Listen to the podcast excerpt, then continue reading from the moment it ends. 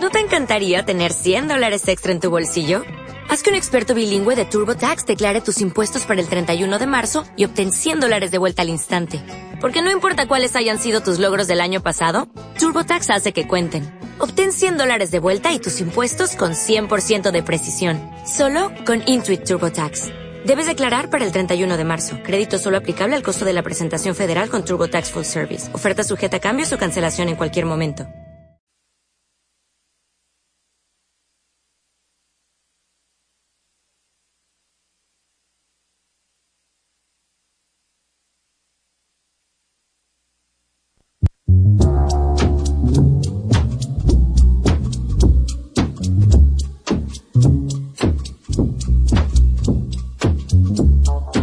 Música, teatro, cine, danza, literatura, pintura.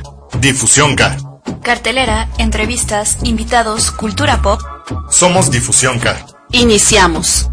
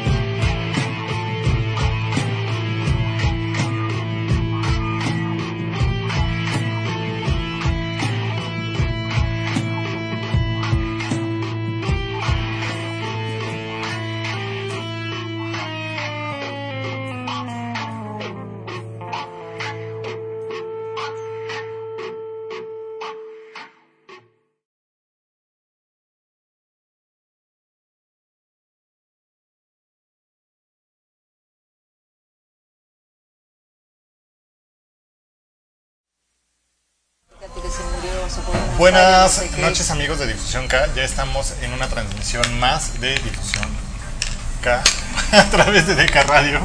Este es nuestro programa número 36 de la segunda temporada y es nuestro programa número 60 en total. ¿no? Entonces, este, sorprendentemente llevamos 60 programas, ¿quién diría?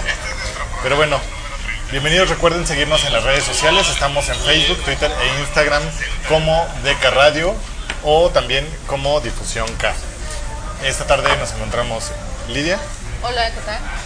su servidor, y tenemos dos invitados muy especiales. Sí, hoy, hoy es un programa que va a estar dedicado a la literatura y tiene que ver con varias cosas que ya hemos estado haciendo en la página de Difusión K, de hacer reseñas. Y en esta ocasión nos tenemos el honor de tener a María del Carmen Herrera. Bienvenida, María. Y pues a Luis Olivares, que ya es... Ya, ya es cliente frecuente. Nada, el calendario, hola, hola, buenas noches. Sí. Hola. Bienvenidos. Bienvenidos. Gracias por tenerlos aquí. Y pues tenemos a María que nos viene a presentar su libro Aguafuertes Mexicanas. Y, Aguafuertes Mexicana. ajá, Aguafuertes Mexicanas. Que es justamente este libro que nos viene a presentar hoy. Pues cuéntanos un poco, María del Carmen. Bueno, eh, Aguafuertes Mexicanas es un libro de relatos, contiene 13 relatos em, y un poco, creo yo, es un libro de eh, historias de amor y algunas de humor. Entonces, pretendiendo contar un poco idiosincrasias, eh, historias, algunas de, la, de, de lo que fue el DF y de otros sitios de México, porque yo soy argentina. Yo nací en Argentina, en un sitio muy pequeñito al norte de, de Argentina que se llama Tucumán, pero he tenido la fortuna de que la vida me llevara por muchos sitios y entre tantos he vivido en este país unos 8, casi 10 años Un buen tiempo. y un buen tiempo, entonces en los relatos están, eh, par- forman parte de una experiencia, ¿no? de la etapa que yo viví aquí y de contando historias eh, de algunas cosas que sucedieron y mm, en un 10% y el 80% me lo inventé. Entonces, porque digamos la ficción va de eso, ¿no? Entonces, bueno, ese es un poco lo que hay en los relatos de Aguafuertes Mexicanas. Eh, háblanos un poco de María, eh, escritora, literata, viajera. Háblanos. Mm, Yo soy eh, de profesión filóloga, es decir, eh, de letras. Entonces, me he dedicado eh, casi toda la vida, aunque ya voy casi de salida por una cuestión de edad, eh, me he dedicado a la docencia universitaria, sobre todo en el área educativa. Sí. Entonces, yo trabajé en Argentina durante muchos años en la universidad, luego trabajé aquí también en la universidad muchos años. Los 8 o 10 años que estuve aquí fue en docencia universitaria, en el área de posgrado y de grado. Y luego mm, ya me fui a España, donde había estudiado antes, porque yo me vine con una beca aquí, luego me fui con una beca a España y yo voy, según yo voy y vuelvo, pero me voy y ya no vuelvo. Y entonces, eh, y al final regresé a España y terminé quedándome ya a vivir allí. Pero no puedo decir definitivamente porque cuando yo uso la palabra definitivamente la vida me sopla y me pone en otro sitio, así que Digamos que este regreso digamos también puede ser como este regreso de regresas pero me te- que te quedas Me, un ¿Quién rato. sabe? Yo me puedo quedar un rato donde fuere. O sea, me, me gusta mucho.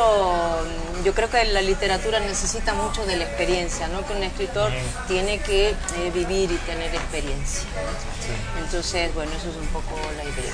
Respecto a lo que es, bueno, esa sería mi vida profesional, ¿no? Bueno, pero no estamos aquí para hablar de eso, ¿no? Sino para hablar de la parte literaria. Entonces, eh, yo escribí siempre poesía y un poco de relatos, pero en los últimos años ya empecé a, a, eh, a- a centrar el, el- el- el proyecto profesional en la literatura, ¿no? o sea, con un interés muy...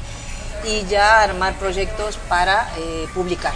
Entonces, bueno, había publicado siempre en antologías, en cosas más sueltas. ¿no? Entonces empecé con un poemario que, eh, o libro de poemas con un, proyecto que terminó llamándose Bitácora con la Fundación Crecer Juntos en Argentina. Ese fue un proyecto muy bonito, el texto fue mío, pero eh, fue toda una experiencia de artistas plásticos eh, con la Fundación Crecer Juntos, que es una fundación de madres que eh, toda la venta de este libro fue para comedores en zonas de eh, urbanos marginales con muchas carencias, ¿no? Y sobre todo comedores infantiles.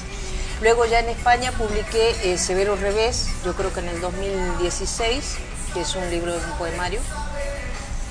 El anteaño pasado, creo que fue en el 18, salió Álbum de Familia, que es otro poemario. Y ahora, eh, luego publiqué con Burro, estos dos anteriores son con la editorial Lastura, eh, que es una editorial española. Luego con Burro Lector saqué una, una pequeña mm, eh, obra ilustrada que se llama Pecados Capitales, que son los pecados capitales ayornados al mundo del capital. ¿sí? Es una actualización de los pecados capitales. Y ahora, eh, álbum eh, Aguas Fuertes Mexicanas, ¿no? que tiene una experiencia entre España, los relatos están escritos, le- les comentaba hace rato, hace muchos años, y ya quise cerrar el proyecto y estuve trabajando aquí con Luis, que es de Indeleble. Editores, Ediciones. Trabajamos muchísimo la parte de estilo, de construcción del texto, porque el texto tiene unas particularidades, ¿no? mantener la voz, eh, la cultura popular mexicana, ¿no? en estas pinturas que les contaba hace rato. eh, yo quería capturar eh, en esas idiosincrasias las maneras y las cosas de la cultura. Entonces la canción popular, el habla oral, eh, me interesaba mucho tenerlo presente y en eso con Luis trabajamos bastante para poder eh, cerrar, eh, pulir, eh, como dice un amigo poeta, eh, la poda, ¿no? Es como un arbolito al cual hay que tomar las tijeras y podar y podar hasta que quede bonito. Entonces es un poco, y ese mérito eh, a la ayuda la recibí de, de Luis. ¿no? Luego por cuestiones pragmáticas, eh, la edición es de Lastura, pero la parte del contenido y el, detalle, el pulir, la poda es con Indeleble Ediciones. Claro. Háblanos un poco de cómo es que surge la inspiración para estos relatos. Porque sí, eh, tú nos decías, una parte es como vivencia, otra parte es un poco de la ficción. Pero ¿qué fue lo que te 80% motivó? ficción. Ajá, 80% Sí, ficción. El 10% tomas el dato de la realidad y luego lo ficcionalizas. Eh, yo tenía, eh, como yo me echaba muchas horas en el transporte público porque eh, yo no Aquí en la Ciudad de conduzco, México casi no yo pasa. no conduzco.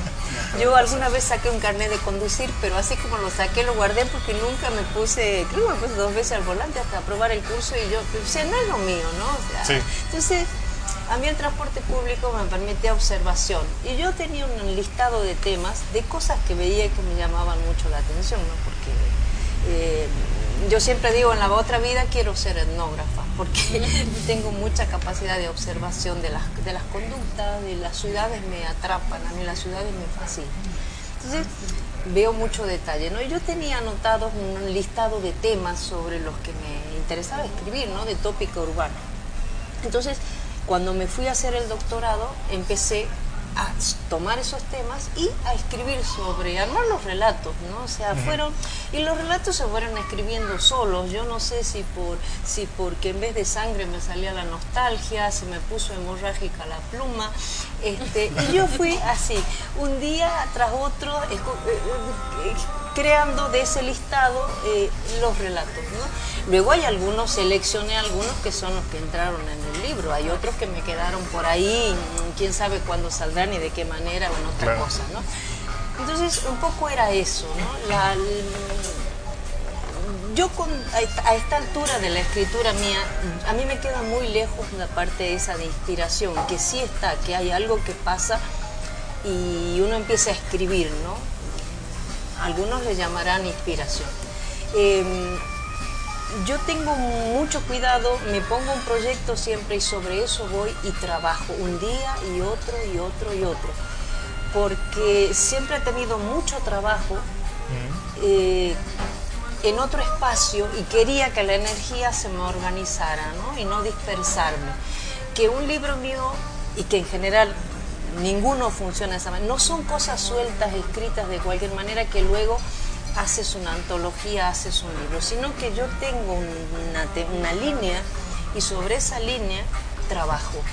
Entonces, ya a esta altura, yo lo siento más como un oficio al proceso creativo que como a una explosión de eh, inspiración. Sí. Porque creo que el arte tiene una parte mínima de inspiración, pero tiene muchísimo de horas de trabajo. eh, que te permiten centrarte y pulir y crear de una manera más seria, ¿no? Para el arte no es solo una chispa de inspiración, es dedicación, muchas horas y hay muchas cosas que uno escribe y luego descarta. Pero cuando uno ya tiene un oficio, ya en general no va a descartar cosas Claro. porque la inspiración luego viene, yo no sé cómo es eso, es como un momento de magia, pero a veces me pasa que no estoy en momento de magia y me siento a trabajar y aparecen, llamémosle hada, musa, lo que fuere, y te centralizas. Pues es como el llamado. ¿no? Es el llamado. y a veces ya uno que sabe cuándo invocar. Claro. Yo creo que tener un oficio es que tú ya sabes eh, que te sientas y, y puedes invocar. No que la invocación te llame, sino que tú puedes sentarte y, e invocar y que la magia va a suceder. Claro. Y luego hay mucho trabajo, luego del proceso mágico, del momento mágico, hay mucho trabajo con los diccionarios, con todo lo que son, todo lo que es el proceso de la normativa, todo lo que, lo que tiene que ver con, con la gramaticalidad. Hay, hay muchas horas de trabajo con eso.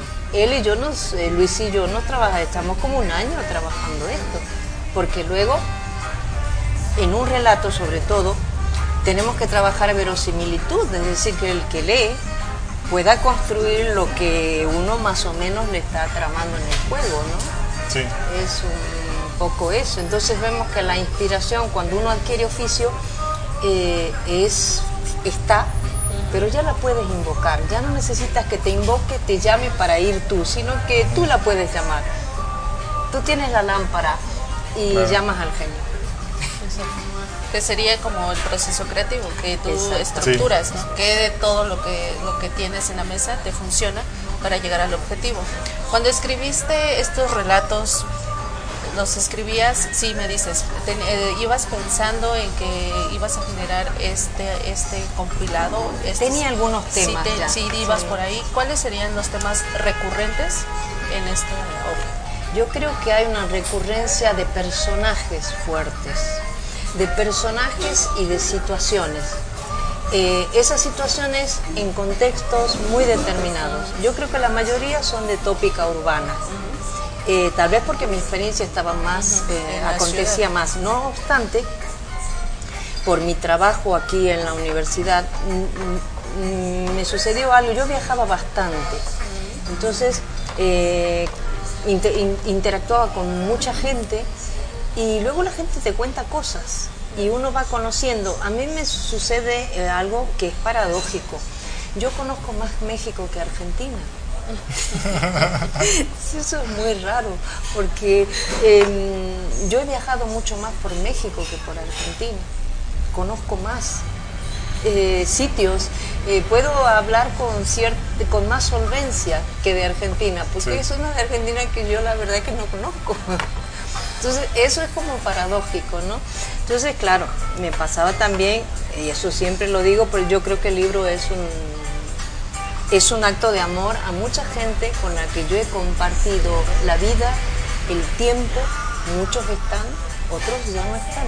Claro. Entonces, quería que ese mundo capturarlo y, y- y- y- y de- dejarlo en una obra como un tesoro, ¿sabes? Por eso te decía, son, son relatos de amor eh, y, y están centrados en eso, en personajes y en situaciones y todas con un contexto. ¿no? A veces el contexto es la lengua, otras veces el contexto es eh, en particularidades y, o, o, bien anécdotas de la ciudad. Hay un relato que a mí me, gustó mucho crearlo, que no sé si ustedes, aunque ustedes, Luis, probablemente ustedes son más jovencitos, cuando robaron una escultura de Leonora Carrington, en, que hubo una exposición en el camellón en Chapultepec. Eso fue tan extraordinario, eso es algo que solo puede pasar en México. Sí, y el relato es muy divertido. En, eso solo puede pasar en México. O sea, eso dice, o sea, es, es como una tópica de realismo mágico donde después del boom todos los latinoamericanos tenemos legitimidad para, para todo lo absurdo, para todo lo loco, para todo, porque la gran aventura es el lenguaje. Entonces, pues vamos a un corte comercial y regresamos con esto del lenguaje, que es algo que ya mencionaba María, que quiso conservar y que le dedicaron más de un año a esta obra para poder lograr. Entonces, vamos a un corte y regresamos. Para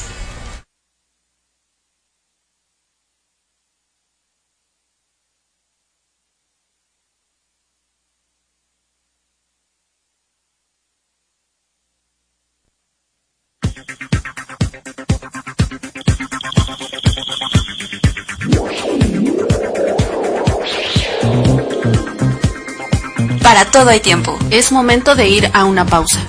Regresamos.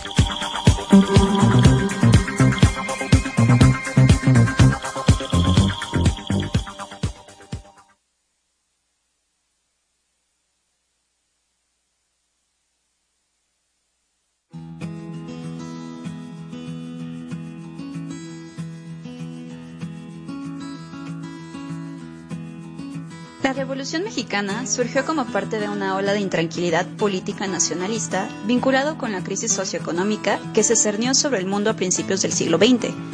La pequeña burguesía, las élites provincianas y locales, los obreros urbanos e industriales, así como los campesinos que se sentían económica y políticamente enajenados, conjuntaron sus fuerzas en un levantamiento nacionalista. Los rebeldes renuentes, las élites provincianas y sus aliados pequeños burgueses forjaron alianzas políticas que presentaron candidatos locales contra los promovidos por el gobierno nacional. El latifundismo desmedido, una ausencia de legislación laboral, la división social, un régimen económico injusto y una pobreza campesina fueron algunos de los factores que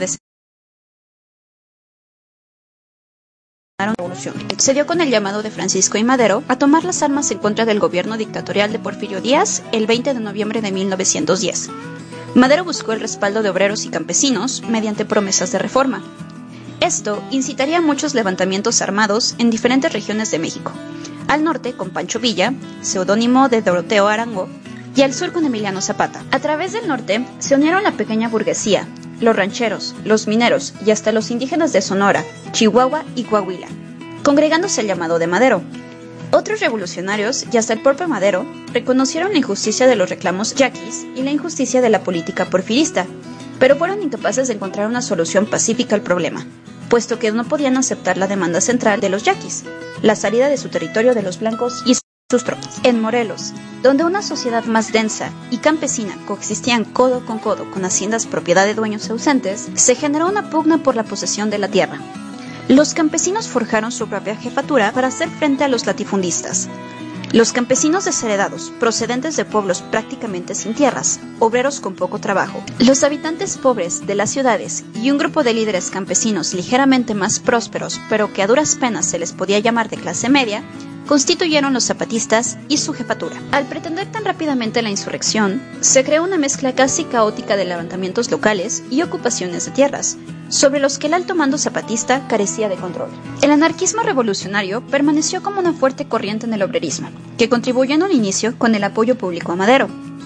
El anarcosindicalismo provenía de los obreros industriales y de la pequeña burguesía del centro de México.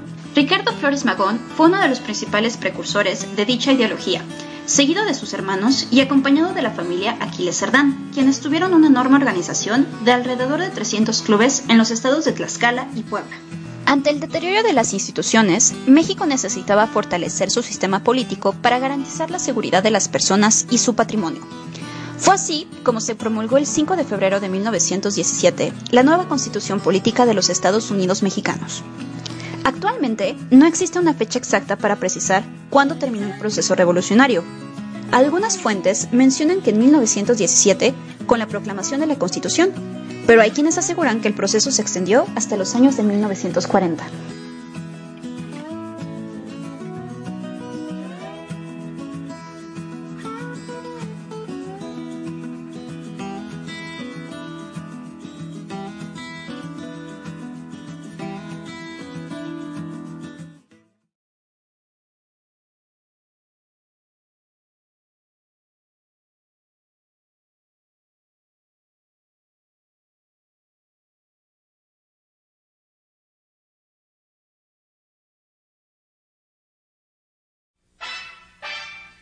Hola, soy Goku.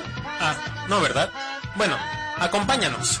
Hablaremos sobre videojuegos, anime, cómics, películas actuales y vintage. Opiniones y reseñas sobre todos estos temas. Te esperamos todos los miércoles a las 6 de la tarde por Deca Radio. Y recuerda, somos Jeans.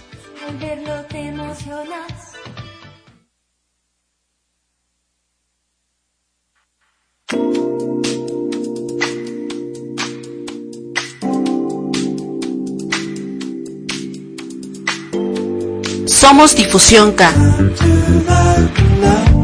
Continuamos.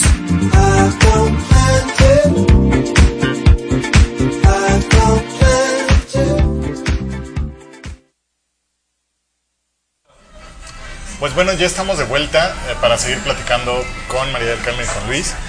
No sin antes eh, recordarles que no lo mencionamos. En los controles están Paris y Pavel. Chicos, Saludos, ah, saludos chicos. Y acabamos de ver la cápsula que nos hizo favor de hacer la investigación, bueno, la, el texto, eh, Ivette Jaimes, Ivette Jaimes, y que historiadora. está chica. en la voz, escuchan a Pau Matthew. Saludos, Pau. Y pues bueno, continuamos. Bueno, pues mencionábamos eh, del lenguaje, el cuidado que se tuvo por eh, mantener el lenguaje y tú ahorita me hablabas de la musicalidad de la obra. Entonces, ¿podrías hablarnos de eso? Sí, eh, es decir, hemos trabajado en el libro una unidad eh, en cuanto a la armonía de los textos, ¿no? es decir, que todos los relatos tuvieran una, mm, una armonía en cuanto, en cuanto libro, ¿sí? que respondieran a esto de las aguafuertes, ¿no? es decir, ser aguafuertes.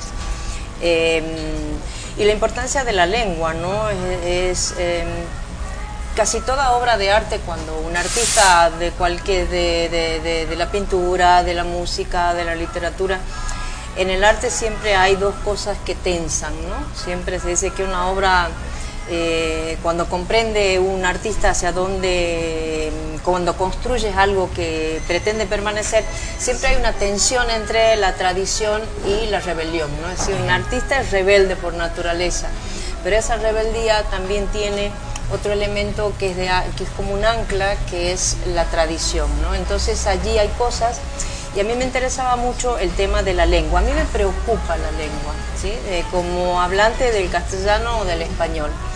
Eh, probablemente porque mi experiencia de vida, de haber trabajado en muchos sitios, yo he trabajado en Argentina, en México, en España, en, en Ecuador, en Colombia, en muchos sitios. Entonces mm, hubo un momento en que mi, mi matria, como se dice ahora, es la lengua. Sí. Y con esta experiencia de darte cuenta de que eh, somos casi 500 millones de hablantes, donde eh, 50 millones están en la península ibérica y que la península ibérica ya no, es, ya no genera la normativa para toda la lengua, ¿no? O sea, la lengua tiene, eh, tiene es como un mar enorme en el cual eh, los latinoamericanos tenemos una importancia grandísima en este momento, ¿no? Después del boom latinoamericano, eh, la lengua, hemos entrado en posesión de la lengua. ¿no? Entonces, hay mu- yo vivo en España, pero hay muchos términos que cuando yo escribo y la gente lo lee, dice, esa palabra la usaba mi abuela.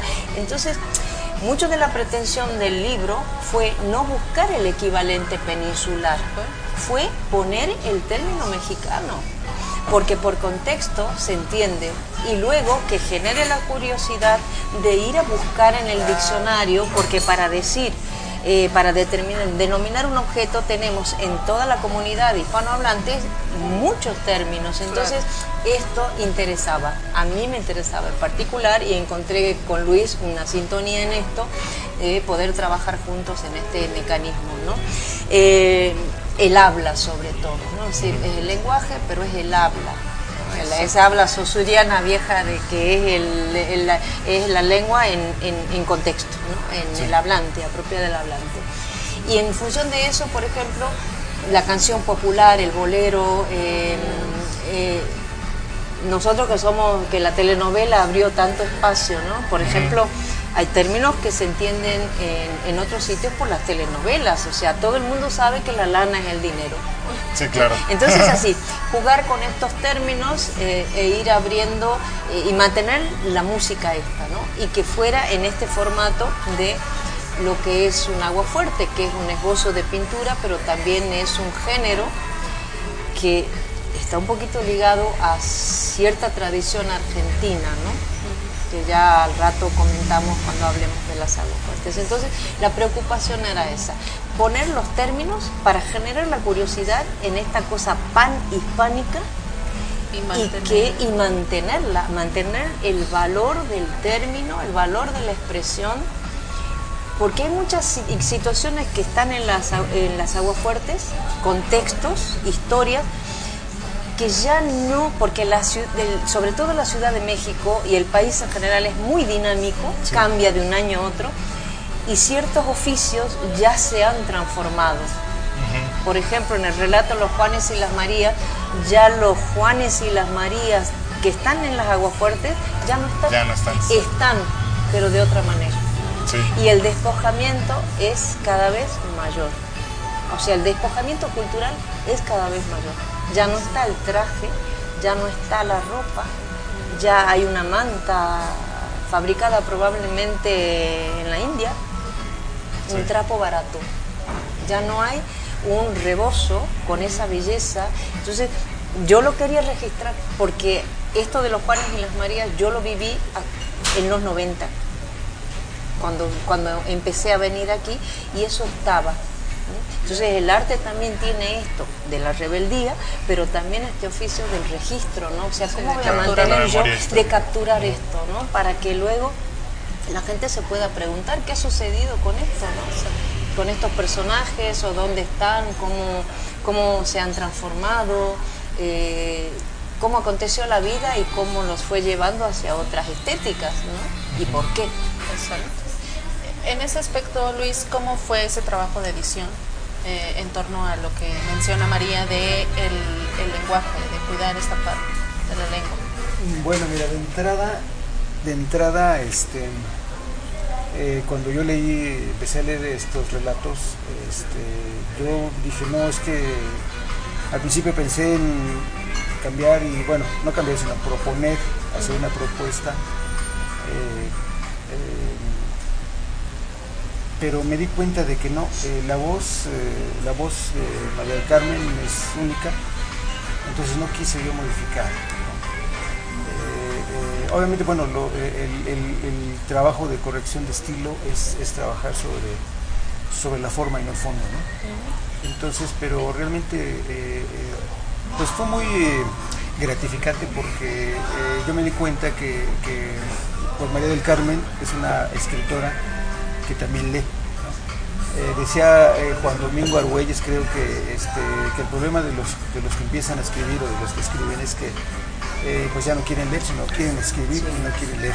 ¿no? Que eso suena paradójico Claro. y, y mucha gente va a decir, ¿cómo un escritor no lee? Pero Claro, sí, yo... como editor te has encontrado Claro, con yo, eso. sí, claro, definitivamente yo me he encontrado con, con quienes dicen que escriben poesía, pero no leen poesía, entonces esto es así como que algo Claro. eh, congruente, ¿no? Incoherente, pues. Entonces fue muy disfrutable la, la, la, la revisión, la corrección de estilo. Eh, eh, obviamente sí, yo traté de ponerle ese, eso que, que, digamos que eh, no sé si faltaba o, o- o tenía que ser algunas palabras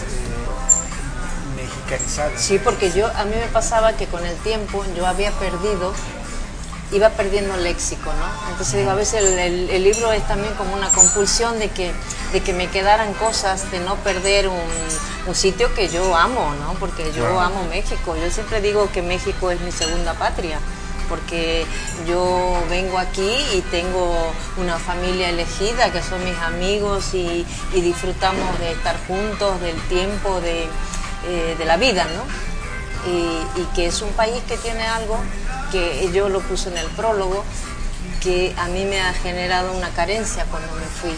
Claro. Yo siempre extraño la alegría de México. Y todos los mexicanos me dicen, pero este país es dramático, es trágico. ¿Qué va a ser trágico?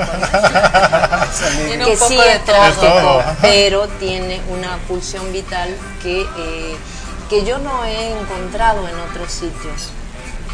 Yo en otros sitios no los he encontrado. Eh, vivir mata, ya lo decía Freud, ¿sí? Sí. En la pulsión de Eros y Tánatos, mientras Eros cabalga, Tánatos te come, o sea, vivir mata. Claro. Pero bueno, yo no cre- creo que es una el país es muy grande, tiene mucha población, las ciudades son son muy mm, excesivamente pobladas y en América Latina el rasgo de la violencia está generalizado desde hace mucho. Sí. Tratamos de contenerlo, pero vuelve por épocas a ser picos. Sí, pero bueno, eh, pero hay- hay una cosa en la cultura mexicana que es este elemento de la alegría, ¿no? Quizás porque es una cultura con una profundidad muy grande, donde los conceptos de vida y muerte son diferentes al mundo occidental. Entonces, eso eh, para, una, para un ameri- latinoamericano es importante. Yo digo, yo me recibí de latinoamericana cuando vine a México por primera vez, porque mm, yo había crecido en una cultura como la Argentina, que mira Euro, que es más europea, porque mira Europa, eh, en, en lo que me tocó a mí de infancia y adolescencia, porque yo creo que Argentina hoy es otra cosa, muy diferente a aquello, el lugar en el que yo crecí. ¿Sí? Hoy está más latinoamericanizada, tiene otros niveles de, de- de- de estar en el mundo, sí, pero donde yo crecí era eso, ¿no? Entonces a mí me abrió porque cuando tú ves una ciudad maya, ves un ves Teotihuacán, o sea, aquí como que la historia hay que mirarla de otra manera, ¿no? Entonces, todo eso forma parte de un acervo humano y luego, bueno, una idiosincrasia que llevas a, la- a lo literario. ¿no? Exacto. ¿De dónde surge el nombre? Las ¿Qué- aguas fuertes. ¿Qué pasa ahí? Bueno, las aguas fuertes son eh, agua, un agua fuerte es eso, un agua fuerte es una técnica de la pintura, no es una manera de pintar a, a trazos grandes, es decir, no es una pintura precisa, detallista, sino a grandes rasgos, a grandes pinceladas, digamos, algo, ¿no? Pero en Argentina hubo un escritor a comienzos del siglo XX que ejercía el periodismo que se llamaba Roberto Ar. Roberto Ar fue eh, periodista, fue dramaturgo, uno de los dramaturgos importantes de Argentina. Y él escribía en un periódico eh, unos, unos artículos que se llamaban Aguas Fuertes Porteñas. Entonces, cada semana escribía así un, sobre diferentes temáticas del- en, en la cultura argentina, eh, lo que sucedía en Buenos Aires, ¿no? Cuando uno lee las aguafuertes de Roberto Ar, luego hizo unas aguafuertes asturianas, eran como pinturas de idiosincrasias, de maneras de funcionar. Cuando yo las leía, porque eso forma parte de la, digamos, de las estructuras literarias argentinas, de los formatos, si nos vamos a las tradiciones que un, que un artista eh, bebe, ¿sí? Yo- cuando leía las aguafuertes, me recordaban mucho a lo que había escrito Larra, Mariano José de Larra, con ese personaje que él tenía Fígaro, que también eran artículos en el periódico, donde contaba, esto hay uno arquetípico que ustedes recordarán, el vuelva usted mañana. O sea, vas a hacer un trámite y vas a volver 20 mil veces. Eso, claro, los españoles ya no lo tienen, pero nosotros lo seguimos teniendo. Entonces, como que Ar fija sobre esto de algunas cosillas que planteaba Larra, las aguas fuertes, ¿no? Entonces, las aguas fuertes siguen vigentes. Entonces, a mí me parecía como que era el género más cercano sobre el cual yo podía pisar para escribir las aguas fuertes mexicanas, ¿no? porque eran personajes, situaciones, contextos de la cultura mexicana, pero necesitaba un, un, un punto de partida, una especie, si bien no iban a ser relatos periodísticos, ¿sí? Eh, sino más bien ya relatos literarios, pero que tuvieran un punto que me, que me anclara a mí a la literatura argentina y me permitiera despegar. ¿sí? Entonces, es un poco eso, ¿no? Porque lo otro podría haber sido, no sé, cualquier otro título, pero yo creo que siempre uno juega entre la tradición y la, y la rebelión. Entonces, yo a los contenidos los tenía más o menos claros por dónde iban a ir. Eh, y luego también, por la época en que me toca escribir, yo no podía hacer un relato a la manera de Roberto Ávila.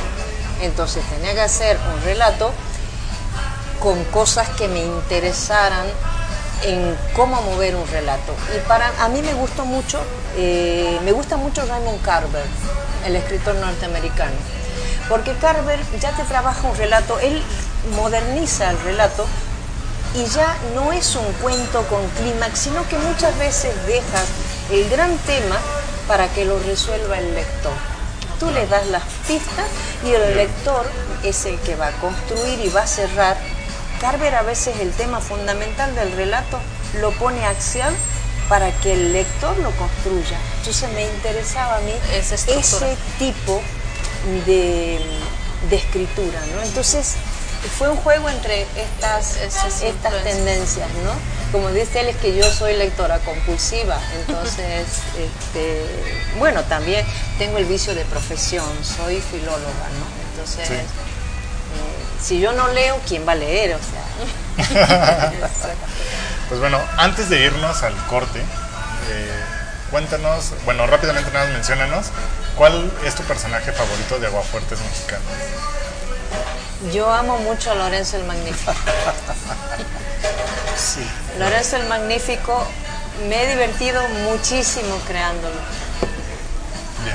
Regresamos eh, del, de la pausa y seguimos platicando. Vamos a un corte y regresamos también con los comentarios.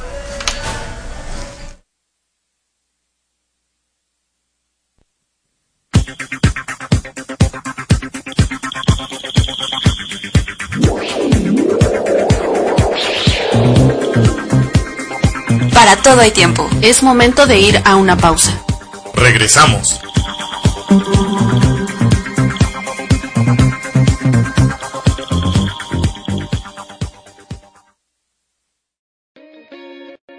Soy Vanessa Borges, soy la coordinadora de cultura del sistema de transporte colectivo Metro. Ahorita nos encontramos en la estación Hidalgo. La estación Hidalgo se convirtió en un proyecto que se llama Galería Pública. El proyecto buscaba varias cosas, no es un arreglo cosmético, es un proyecto que intenta recuperar las estaciones y mejorar la movilidad de las personas usuarias a través de espacios que sean muchísimo más amigables y que a través de la cultura se ha demostrado en el mundo que es la mejor manera y la más solidaria y sensible para recuperar espacios que podían haber sido no agradables para la gente. Términos digitales, en este espacio la idea es que la experiencia de las personas usuarias sea una experiencia inmersiva, es decir, entran y ven una modificación estética, pero al entrar en, en la parte del transbordo lo que pueden vivir son una serie de imágenes en movimiento que van acompañadas de audio.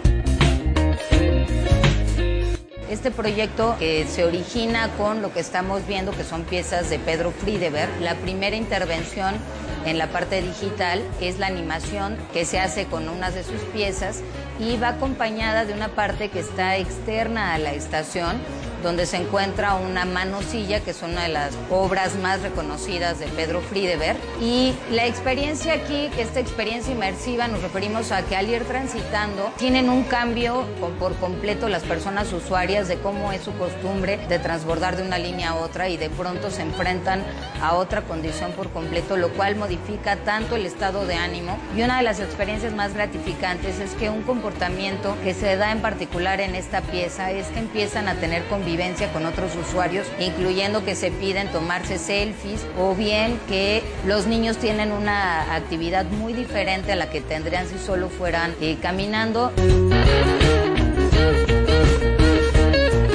Lo que nos interesaba era demostrar que la movilidad tiene otro tipo de, de, relaciones ya con las personas. Y esta movilidad es una movilidad que tiene que ver con que también se reconoce el hecho de que transitar también es parte de tu transportación y los tránsitos son los que pueden cambiar tus estados de ánimo. Y si bien puede haber algún retraso o puede ser que tienes prisa para llegar a algún lugar, en este caso te permite robarte un segundito de tu tiempo en otra vitrina cultural y que estos cambios que si bien parecen únicamente estéticos, son cambios pensados para cambiar la percepción de cómo fue tu experiencia como usuario.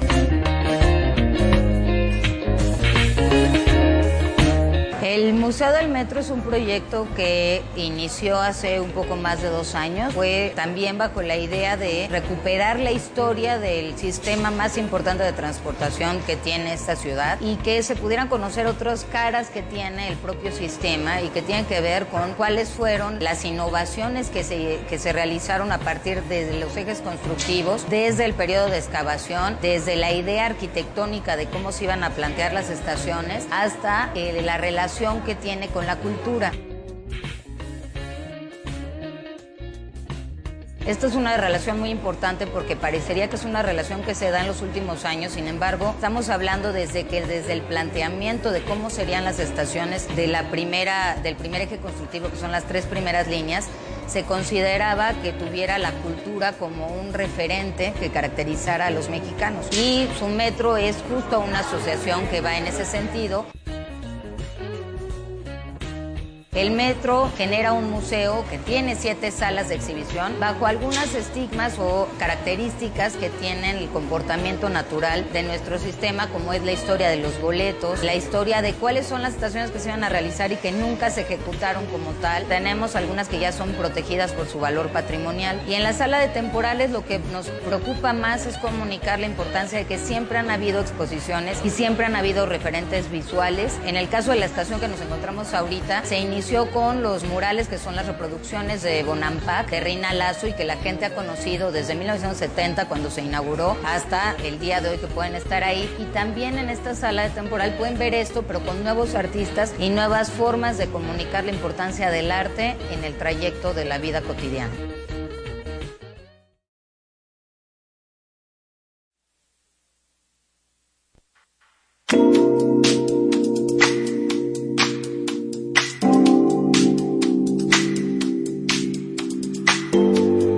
Somos Difusión K. Continuamos.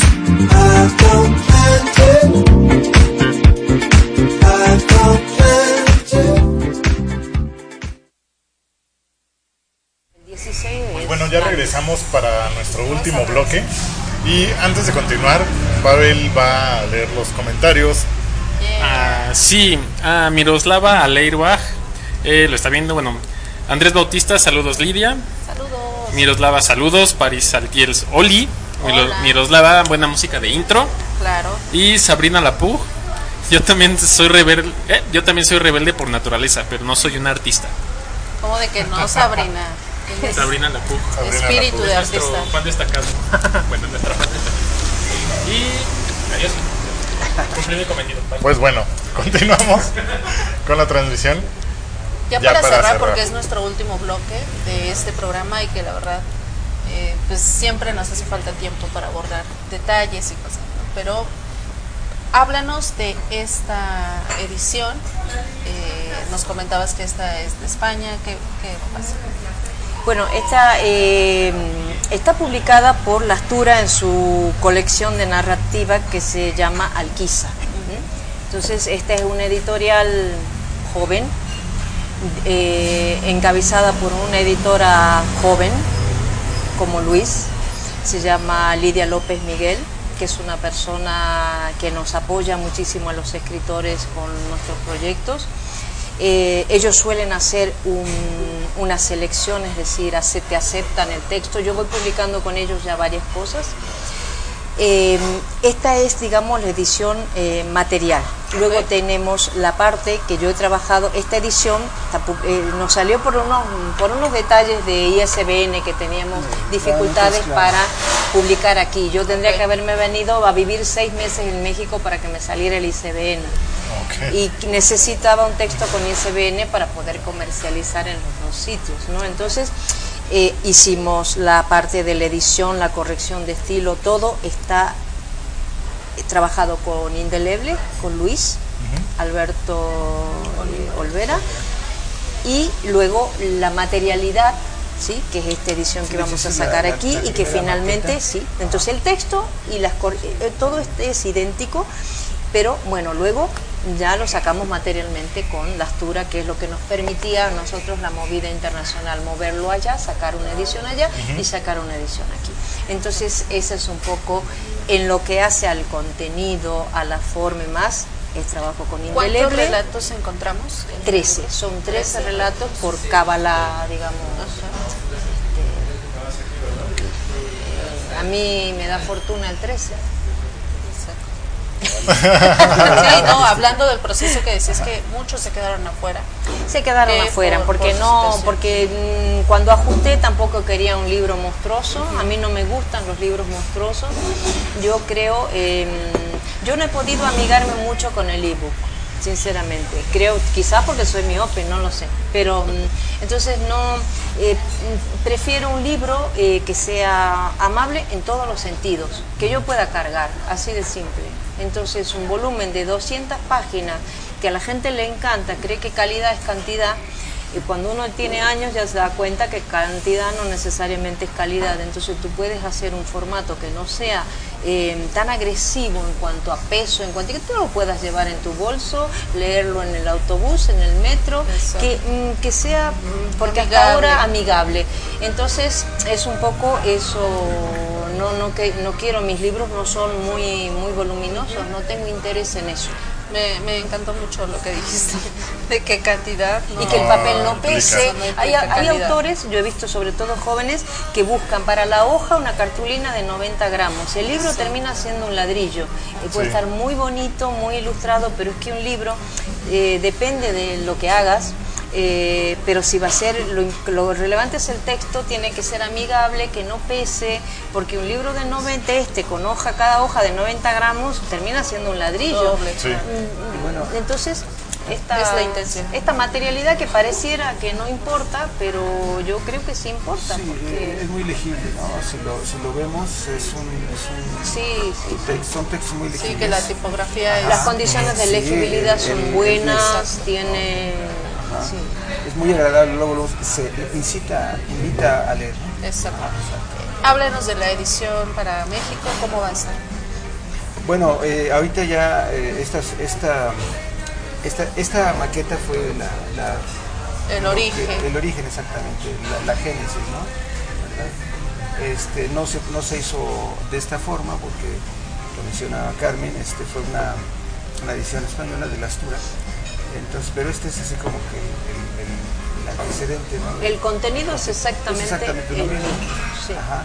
Pero bueno, ya por cuestiones de, de trámites y esto ya se, se, se hizo esta edición. ¿Y en México solo va a venir esta? Sí, está disponible en Gandhi, ¿verdad? bajo pedido. ¿Dónde lo podemos encontrar? En- Gandhi. En, Gandhi, en Gandhi se vende, sí, bajo pedido, sí. Ok. Y tenemos fechas, ¿no? Presentaciones. Cuéntanos de las presentaciones. presentación, tenemos una presentación el 30 de noviembre. El 30 de noviembre a las 17 horas en Andares Café. Andares Café. Que es este Misterios 87. Misterios 87 en la colonia Peralvillo está muy cerca del Metrobús Mercado Beethoven de la línea 7. Está a unos pasos, entonces llegan como muy rápido. Si toman el Metrobús desde Reforma o de Indios Verdes, cualquiera de las dos direcciones, pueden llegar muy bien. En, la estación del Metrobús Mercado Beethoven. Mercado. Beethoven. Beethoven. Sí, entonces vamos a estar el viernes, va- nos va a acompañar Lidia también. Sí, así que haciendo- no se lo pierdan. Está haciendo la reseña del libro, se, se abocó a, la, a, la- a la- a hacer la reseña. Y este, pues la entrada es libre. Este, Sí, no, para que vayan y escuchen un poco más de, de este libro, lo pueden adquirir, ahí va a haber venta del libro. Sí, sí, sí, sí. Y autografiado también, y puedan Sí, como- y conversar, Conversar, y inquietudes claro. literarias y bueno eso para hablar de literatura Exacto. ¿no? es decir Sí, generar como- un espacio de sí intercambio como- compartir, compartir Claro. la literatura, que es un poco... Y como dicen en México, como una oferta, una promoción, se va a llevar, se va a llevar este libro. Este, eh, los tres primeros que compren el libro allá en, En Andares. en Andares, el sábado 30, los tres primeros se, va a rega- se, se van a llevar de regalo este libro, que es eh, eh, La piel y su poesía, una edición también de, de Indeleble Ediciones. Este, es poesía erótica. Entonces, los tres primeros que, que- que compren este libro de Agua Fuerte se van a llevar de regalo La piel y su poesía. Correcto. El libro. Si quieres, ahí, la cámara. Ahí está. Ese es el, el de la promoción. Y este es el de la presentación del 30 de noviembre en Andares.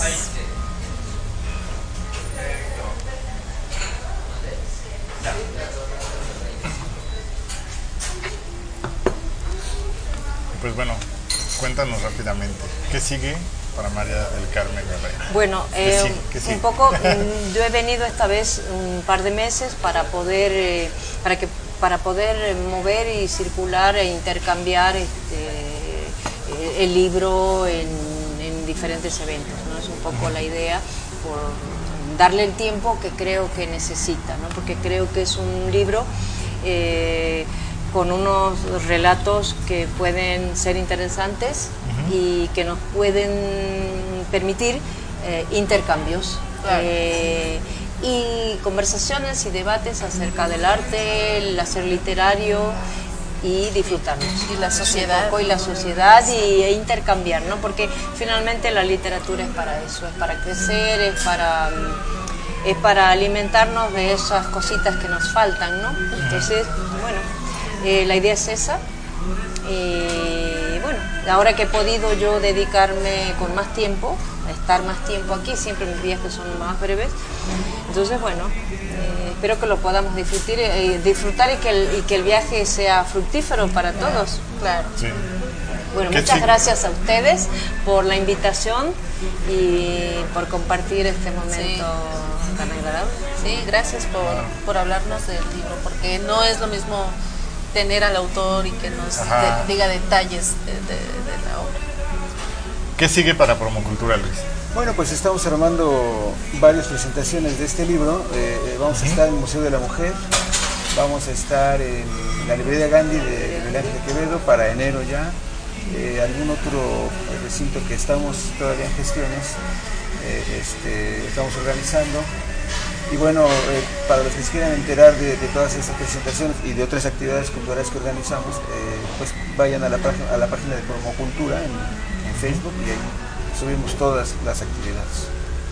Tus redes sociales, María del Carmen, donde pueden contactarte o Yo pedirte tengo el libro. Facebook, pero en general yo no me dedico mucho a la distribución. Yo no quiero eh, no quiero meterme mucho en el tema de redes porque eh, mi profesión me ha, me ha- yo he trabajado muchos años en el tema de redes para educación. Entonces cuando me de- empecé a dedicar más a la literatura, a veces digo me fui más para el siglo XX, ¿no?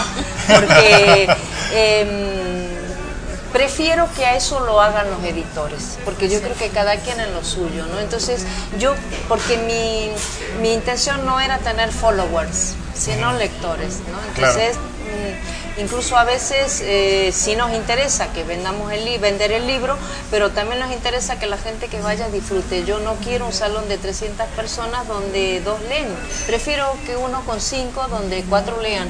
Entonces, eh, porque creo que es un poco lo más honesto, ¿no? Entonces, no quiero meterme en, el- en lo de los followers, prefiero que los editores se encarguen de eso. Porque si pongo mi energía ahí, no la pongo en otro sitio. Y creo que cada quien en su asunto. Bueno, toda la información la van a poder encontrar en la página de Promocultura de todas las presentaciones del libro Aguafuertes Mexicanas. Y pues bueno, siempre para nuestro último bloque eh, eh, hay una sección que ahorita estamos este, haciendo, que es eh, con base a una palabra que te vamos a mencionar, que tú nos puedas decir lo primero que se te venga a la mente. ¿Ok? Y pues lo vamos a aplicar a los dos. A los dos. Y- y Tú ya te María. sabes. Pues empezamos con María. México. Alegría. ¿La misma? Sí, la misma. grandioso. Literatura. Em, Felicidad. La vida. Argentina. Eh, nostalgias. Eh, también. Canción. Belleza.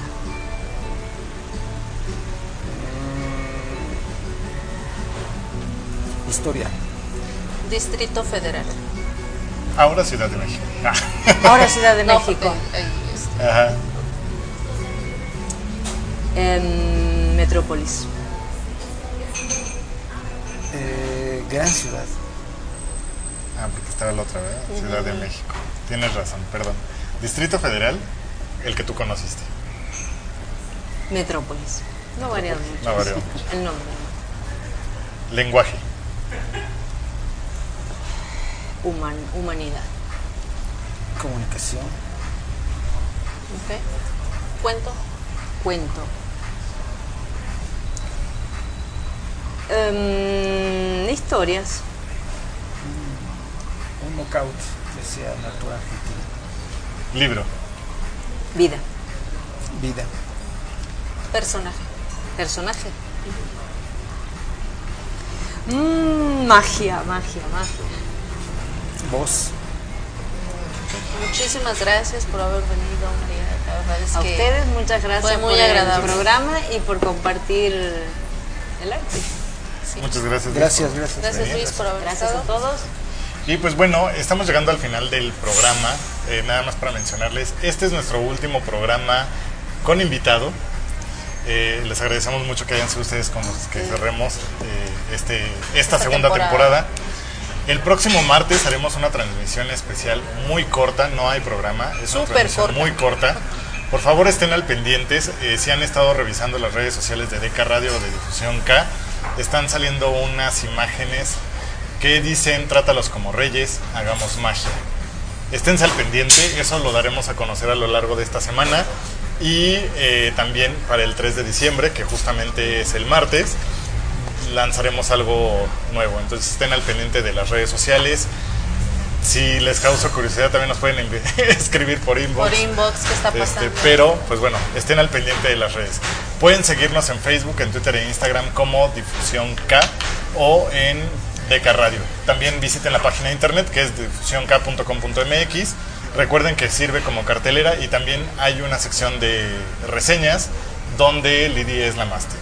Sí, ya se acaba el año y como saben, la cartelera también se va Se apagando. Entonces, de teatro ya son las últimas. Se está esperando Godot todavía ahí en cartelera, en el Helénico. Eh, pues está una obra que habla sobre el exilio humano, que es Bashir Lazar, que es donde podremos ver a Boris Sherman. Sherman Sherman. actuar, que pues es, es un privilegio de- y asistir a ese tipo de eventos. Y pues no, vienen sorpresas, viene la reseña de, de este libro, esa yo la voy a escribir, viene también la reseña La del de- libro de, De Noche Flores, de Día Gaviotas, Gaviotas, de eh, Esteban Hinojosa, de Esteban Hinojosa. que ahorita está la otra, la de... Ay, se me fue el nombre. Bueno, búscala en el Final Tres Caídas. Final a Tres Caídas, que es literatura para niños. Entonces ahí no se pierdan esa... Y está ilustrada por Wilbert. Sí, sí, sí, sí. Entonces, que Will tiene evento el, El martes 3 martes 3 también Will tiene un evento que es una subasta de obras. de él en la Galería Oscar Román. Ahí hay obra de él, por si quieren darse una vuelta. La Si Galería quieren Oscar comprar Román algo de Will, pues vayan ahí. a- está en Polanco, entonces pues, pueden dar una vuelta, ver este grabados, comprar algo de Will. Sí, que no está de más. pues, estaría genial. Exacto. Entonces, pues por ahí vamos a estar publicando qué viene también en el blog. Este, pues estén al pendiente. Eh, también viene lo de esta obra de el Teatro del Milagro, La de la belleza. la de que está basado en el en el punk rock. Este, no Ah, recuerdo. que- bueno, ahí van a estar sorpresas esta semana, así que no se pierdan eh, todo lo que está pasando en Difusión K. Y mañana, ¿qué va a pasar con Gaia Jeans? Ah, mañana hay programa de Gallagins, Pavel. Sí. ¿Sí? Va a ser una tómbola de caricaturas. Mañana ¿Cómo tomo la de caricaturas? Bueno, van a hacer un juego extraño, los Gallagins, ya saben. es un programa de caricaturas, no se lo pierdan. Mañana de 6 a 8, igual. Agradecemos una vez más a Expressopolitan Café por abrirnos sus puertas por segunda ocasión. Estábamos recapitulando Lidia y yo la semana pasada que, pues bueno, ya hace un año estuvimos aquí. Estuvimos aquí Otra vez estamos aquí. Cerramos con la Niña del Cabo. Cerramos con la Niña del Cabo. Eh, en esta ocasión cerramos con ustedes.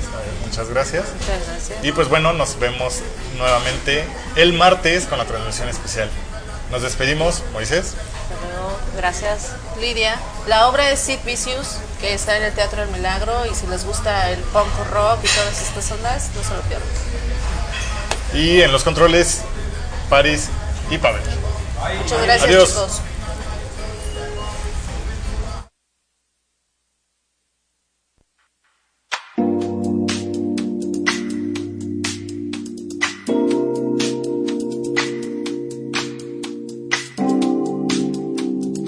Finalizamos. Te esperamos todos los martes a las 7 de la noche a través de DK Radio. Visita www.difusionk.com.mx y síguenos en todas nuestras redes sociales como arroba difusionk.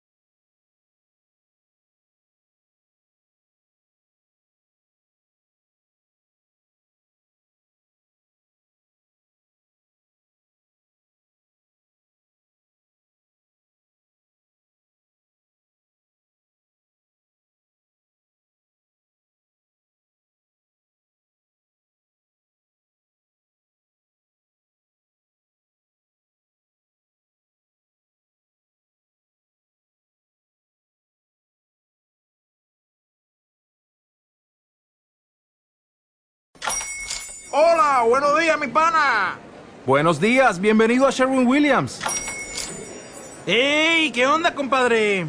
¿Qué onda? Ya tengo lista la pintura que ordenaste en el ProPlus app. Con más de 6.000 representantes en nuestras tiendas listos para atenderte en tu idioma y beneficios para contratistas que encontrarás en aliadopro.com. En Sherwin Williams somos el aliado del PRO.